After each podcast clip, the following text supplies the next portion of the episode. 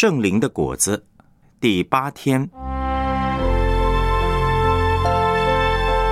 怎样能靠主喜乐，让自己活在爱的团契？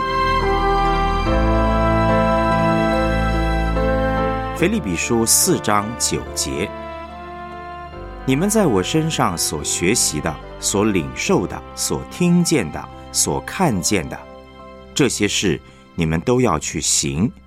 赐平安的上帝就必与你们同在。腓立比书四章一节：我所亲爱、所想念的弟兄们，你们就是我的喜乐，我的冠冕。我亲爱的弟兄，你们应当靠主站立得稳。我们来思想主题信息，在基督里。也是在基督的身体里。腓立比书四章九节呢，保罗说：“你们在我身上所学习的、所领受的、所听见的、所看见的，这些事你们都要去行。赐平安的上帝就必与你们同在。”他说的是什么呢？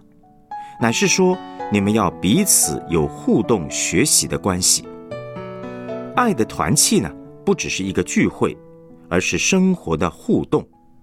事实上，过爱的团契的生活，也是救我们脱离自我中心最直接的办法。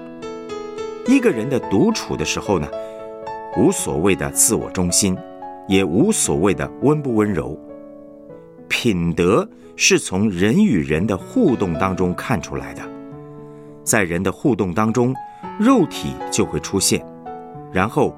我们要将肉体钉在十字架上，在基督里，也是在基督的身体里，这会救我们脱离自我中心，而学习谦让。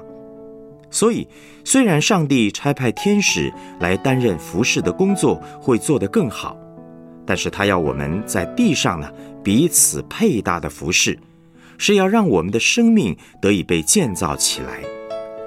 我发现呢，弟兄姐妹们往往都是在服饰当中，在爱的团契里被建造起来的。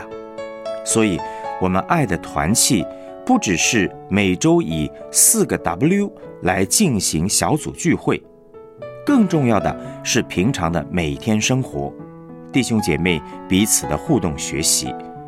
为了带领我们的家人归主，不只是在过年期间，即使是在平时。弟兄姐妹，若是能够去探访彼此的家人，将会是非常好的建造。可以在一起操练彼此带导、扶持彼此释放恩赐，好像是谁分享了，谁开车了，谁负责祷告了，都做好安排，让个人的恩赐呢得以发挥。在基督的身体里学习爱，经历喜乐，在基督里呢。就是在上帝的话语里，也是在基督的身体里，如此会让我们变得不坚持己见，会谦卑，不以自我为中心。你是否发现喜乐和爱是分不开的？因为活在爱里，就不是活在自我中心里，而一个不是活在自我中心里的人才会喜乐。若是活在爱里呢，就是活在喜乐里。若是活在喜乐里，就必定是活在爱里面；如果不是活在爱里面，而是活在自我里面，就必定不喜乐。保罗在腓立比书四章一节也说道：“我所亲爱、所想念的弟兄们，你们就是我的喜乐，我的冠冕。我亲爱的弟兄，你们应当靠主站立得稳。除了主自己是我们的喜乐之外，透过弟兄姐妹爱的团契，我们可以脱离自我，进到基督里。因此，弟兄姐妹也是我们的喜乐。当我们懂得和弟兄姐妹和睦相处、彼此相爱的时候呢，我们就会像诗篇一百三十三篇那儿所形容的景况，充满喜乐，充满生命。圣经这里说：“看呐。”弟兄和睦同居是何等的善，何等的美！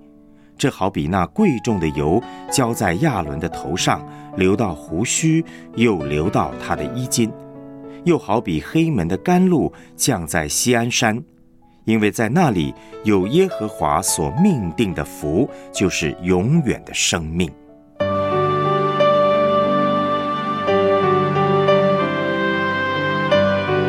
来思想两个问题：什么是爱的团契呢？你对爱的团契最深刻的体会和经历是什么呢？你有没有从爱的团契得到喜乐的经验？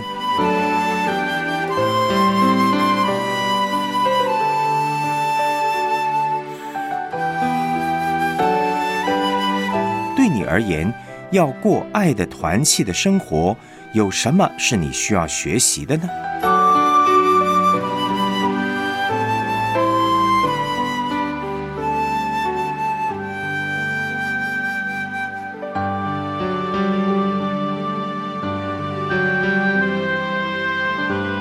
我们一起献上祷告。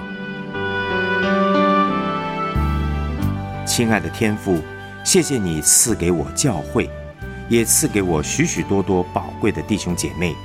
让我能够透过这个爱的大家庭经历你的爱，也学习真实的彼此相爱。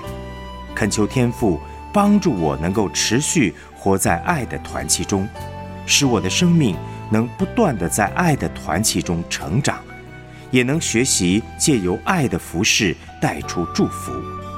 奉主耶稣基督的名祷告，阿门。